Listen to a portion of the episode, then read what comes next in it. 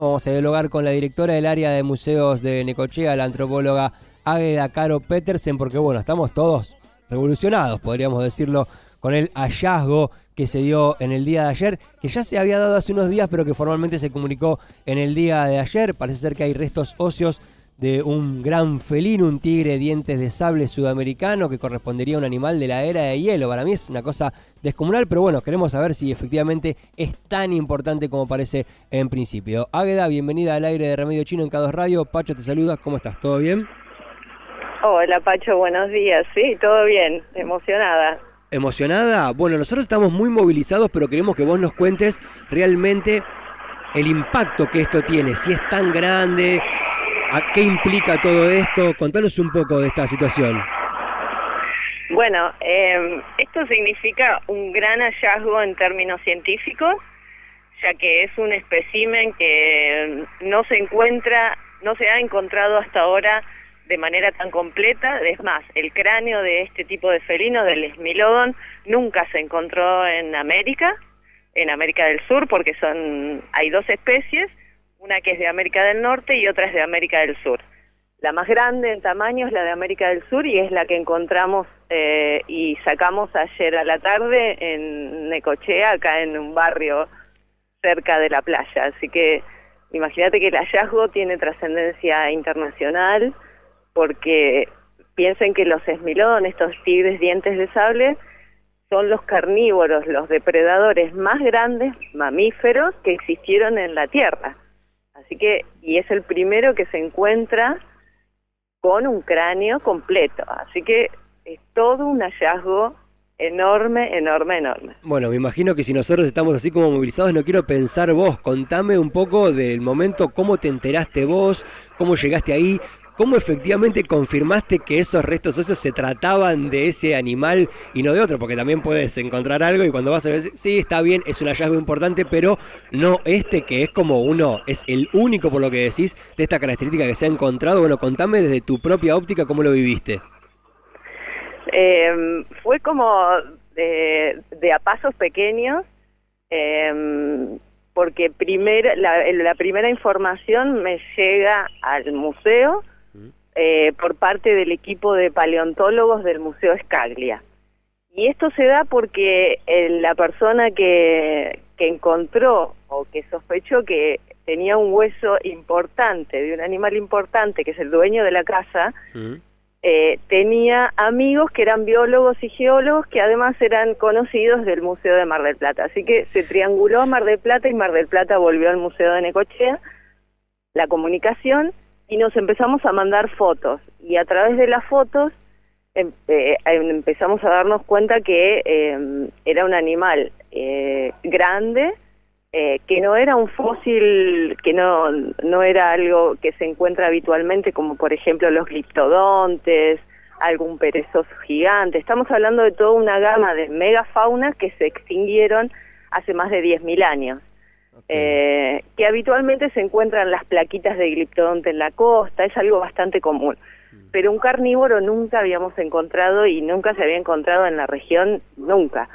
Entonces era como muy extraordinario. Claro.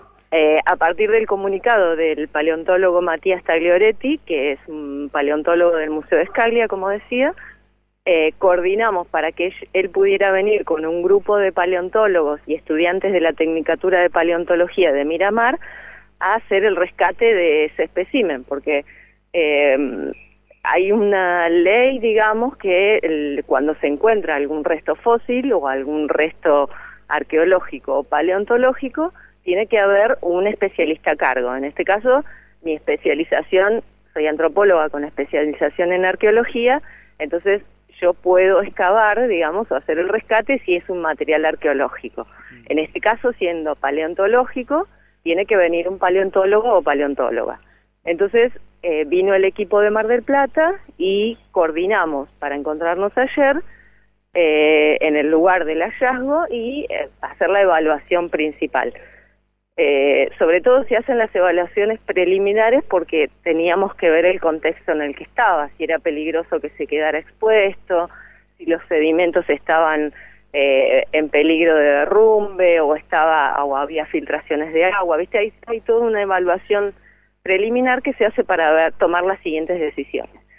Vimos que estaba en un sedimento que se llama Loes, que es un sedimento bastante temprano en términos geológicos, digamos, sabemos que tiene más de 10.000 años, eh, y que estaba bastante bien conservado, por lo menos bien instalado en el sedimento.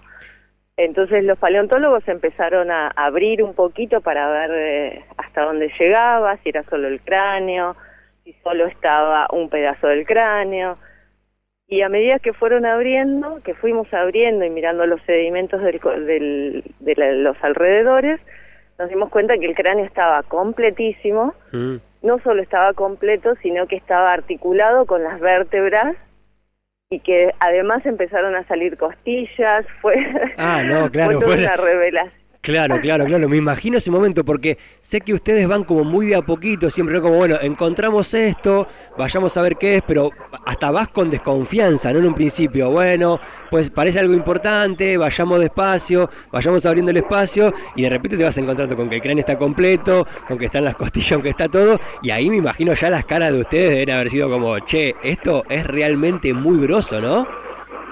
Sí, cada cosa que iba apareciendo a, a tiempos sumamente lentos, imagínate, había como un aplauso y una ovación entre nosotros y nosotras porque realmente era como ir descubriendo segundo a segundo un espécimen extraordinario. Entonces, e, e, entre la emoción y, y, no querer, mm, digamos, casi ni respirar sobre, sobre los huesos, estábamos todos con piel de gallina, imagínate. Pero, pero logramos eh, destapar una gran parte. Eh, estuvimos hasta las 9 de la noche trabajando con luces artificiales porque ya no había luz de día.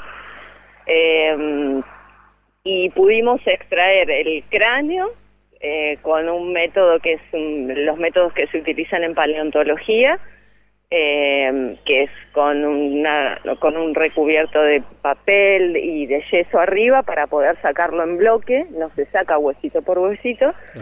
entonces se saca todo el paquete en bloque con un yeso para poder después trabajar en el laboratorio o en este caso en el museo porque el, el esmilodon, este bellísimo Dientes de Sable va a estar en el Museo de Ciencias Naturales de acá de Necochea. Ah, bueno, pará, pará, pará, detengámonos un poco en ese momento. Ustedes ya extrajeron el cráneo de este tigre diente de sable sudamericano y eh, el material ya está en el museo y va a permanecer en nuestro museo acá en Necochea, acá en el Parque Miguel Lilio. Exactamente, hay una ley provincial y nacional que en donde se encuentran los especímenes, hallazgos, cualquier patrimonio le pertenece a la comunidad en donde se encuentra. Si bien tiene injerencia el equipo de trabajo, que puede ser local o no, pero el, el, el espécimen, el animal, el, el, hallazgo completo tiene que quedar en la ciudad.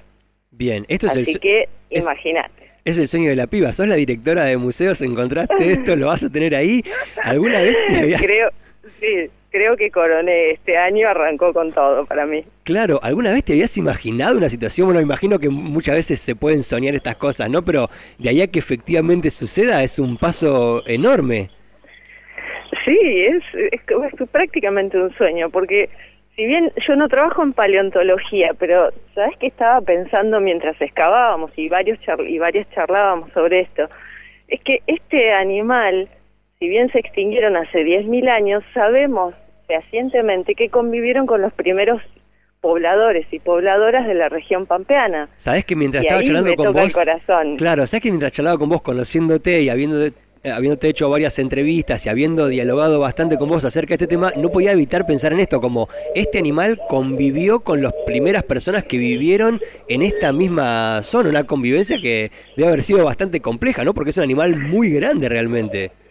Exactamente, imagínate ir caminando cerca de la playa o caminando por la pampa y la llanura y cruzarte a lo lejos, porque cerca no iban a estar, con un, eh, con un animal tan enorme. Imagínense que los colmillos, el, el diente de sable que lo caracteriza, es estos especímenes de acá sudamericanos, tenían una longitud de 28 centímetros. Solo el colmillo. Es solo el colmillo.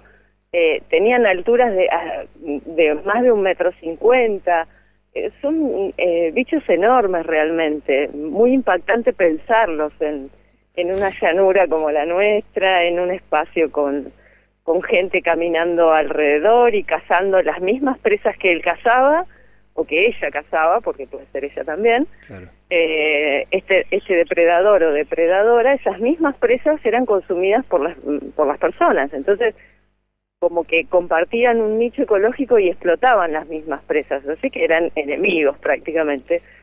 Así que es crear toda esa escena, imaginarnos, complementar una escena que nosotros venimos trabajando, que se viene trabajando en arqueología desde hace más de 20 años, Así que también, eh, por ese lado, para nosotros también es muy impactante. Bien, con Águeda Caro Petersen estamos hablando, antropóloga, arqueóloga, este, directora del área de museos de Necochea. Quiero saber también, para ir redondeando, por supuesto te agradezco muchísimo todo este tiempo, eh, ¿qué pasa con la familia que estaba construyendo la casa? O sea, me, interesa mucho saber eso, como está, hicieron la casa, estaban excavando, ¿para qué? ¿En qué contexto lo encontraron? Capaz que estaban haciendo una zanja para hacer una, una obra dentro de la casa y apareció esto quiero saber la, reacción de esta gente, cómo lo está viviendo, porque debe haber sido también un acontecimiento para ellos.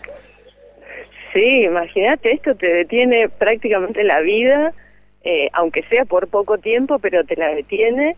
Y, y, realmente la persona que lo encontré, que José y su compañera y su familia en esa casa, para nosotros son iluminados, porque realmente sospechar que estaban haciendo, claro, realmente un pozo o una zanja para algo de la construcción de su casa y se toparon con esto y sospecharon, José sospechó que era algo importante o que le daba curiosidad y tuvo la lucidez enorme de comunicarse con una bióloga, un geólogo y ver para dónde seguir.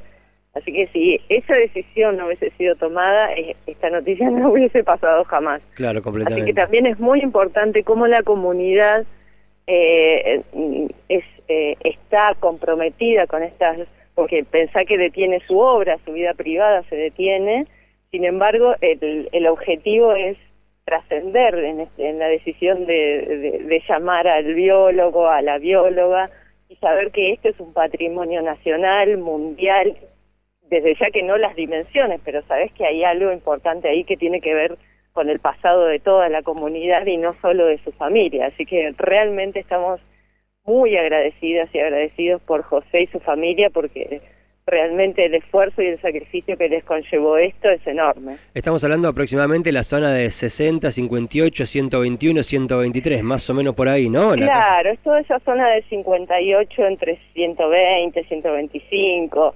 Han aparecido algunos gliptodontes en esa zona, pero no este este espécimen de Smilodon, así que es una zona caliente, digamos. Sabemos que hay mucho material, sabemos que la megafauna vivió por acá y sabemos que las personas también vivieron por acá hace más de 14.000 años, así que Necochea y todo y gran parte del distrito y la región tenemos un enorme pasado muy importante y muy rico. Bien, ¿se, eh, ¿se prevé seguir trabajando en esa zona, seguir haciendo excavaciones para buscar otro tipo de materiales eh, en, en, esa misma región, sabiendo que se han encontrado criptodontes, que apareció esto que es tan importante ahora? ¿Hay expectativa de seguir trabajando en esa línea?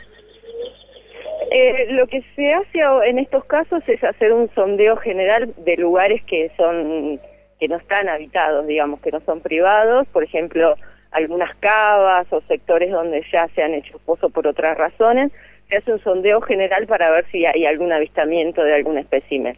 Pero en general esto funciona como rescates, es, en el momento que se encuentra se rescatan, pero después para armar una búsqueda específica en el lugar de alguna temática paleontológica o arqueológica, hay que armar proyectos que puedan ser subsidiados. Imagínate que los paleontólogos y las paleontólogas de Mar del Plata vinieron a Donoren ellos no cobran por esto. Eh, o sea, lo hacen porque realmente es importante para su trabajo y porque es un compromiso profesional, pero realmente se cubrieron todos los gastos. Eh, si bien en este caso eh, convocamos a la municipalidad y, y el equipo de la municipalidad nos dio una mano enorme, fueron a apoyar, estuvieron autoridades en el lugar ofreciendo ayuda y lo que se necesitaba, pero en general estos proyectos funcionan con subsidios. Por el momento lo que lo que está planeado es em, terminar de sacar porque quedaron algunos huesos eh, largos, suponemos, pero que lo que era lo que estaba más expuesto y que podría tener riesgo de pérdida era el cráneo, así que eso se extrajo ayer a las 9 de la noche. Y en ese mismo momento lo llevamos al Museo de Ciencias para que quede ahí porque nuestra propuesta al equipo y algo que surgió en, en esta excavación es que el equipo de paleontólogos y paleontólogas y sobre todo los alumnos y alumnas de la Tecnicatura de Paleontología pueda, podamos armar una especie de convenio de pasantías para que ellos puedan venir a trabajar acá al Museo de Ciencias. Excelente. Así que este espécimen, este espécimen también armó una red afectiva y social y profesional muy interesante. Buenísimo. Bueno, eh, muchísimas gracias por la charla. Y eh, última, última cuestión. No exageramos ni un poco si decimos que es un hallazgo de relevancia internacional, un hallazgo de relevancia mundial. No exageramos ni un poco si decimos eso, ¿no? Para nada, para nada. Casi nos quedamos cortos, mira. Es un extraordinario hallazgo mundial. Excelente, buenísimo. Águeda, muchísimas gracias por la charla, felicitaciones a, vos y para todo el equipo por esto y bueno, eh, quedamos expectantes de cuando podamos acceder a, ver semejante pieza. Ojalá que dentro de poco se pueda eh, ingresar al museo este, y, y ver semejante hallazgo y semejante descubrimiento que da cuenta, como decías vos, de la riqueza que hay en nuestra tierra. Necochea es realmente un espacio muy rico en cuanto a su historia, me parece que bueno, esto da cuenta un poco acerca de eso, ¿sí? Exactamente, ni bien lo podamos exponer en el museo después de su análisis de específico paleontológico y para analizarlo y saber sobre todo cuántos años tiene, porque aproximadamente calculamos más de 10.000, pero probablemente se haga alguna datación radiocarbónica. Así que ni bien suceda todo eso, eh, este Smilodon va a estar en el Museo de Ciencias de Necochea. Excelente. Águeda, felicitaciones. Abrazo, muchas gracias. Gracias, Pacho. Abrazo para vos. Así pasó Águeda Caro Petersen, directora del área de museos, antropóloga, arqueóloga, contándonos un poco acerca de un hallazgo fenomenal, un hallazgo de relevancia mundial. Un tigre un tigre diente de sable sudamericano, el más grande de su especie, el felino más grande que habitó esta tierra, más grande que la misma variedad, pero que estaba en América del Norte. El de América del Sur es el primero que se encuentra de estas características en toda la historia y se encontró acá en Necochea.